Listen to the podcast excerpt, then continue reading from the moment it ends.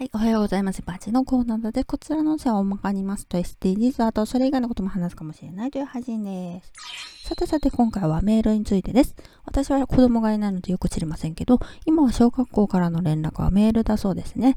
私が幼い頃は連絡帳の時代なので、欠席したお友達のうちに学校のお便りを届けてたりしたんですね。近所の男の子のうちで、あそこに届ければお菓子くれるよっていう有名なお宅もありました。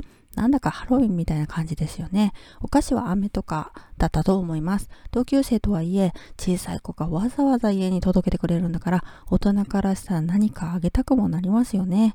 遅刻しますとか、欠席しますっていう連絡もしていたわけだけど、今は、これこれこういう理由でとメールでピッと送ればいいんですよね。わざわざ電話するっていうのと違って気持ちが全然違うと思うんですね。理由を説明するっていうのが億劫でなくなるでしょ？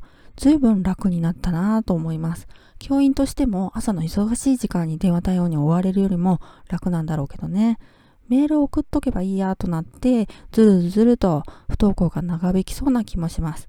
めんどくさいな、嫌だなと思っても重い腰を上げて投稿していたけど、今はそこまでの気持ちの負担がないから、気軽に不登校できちゃうんじゃないかなって思ったんだよね。不登校が増えていると言われてますけど、増えている要因の一つかもしれませんね。ではでは今回はこの辺で次回もお楽しみにまた聞いてくださいね。ではまた。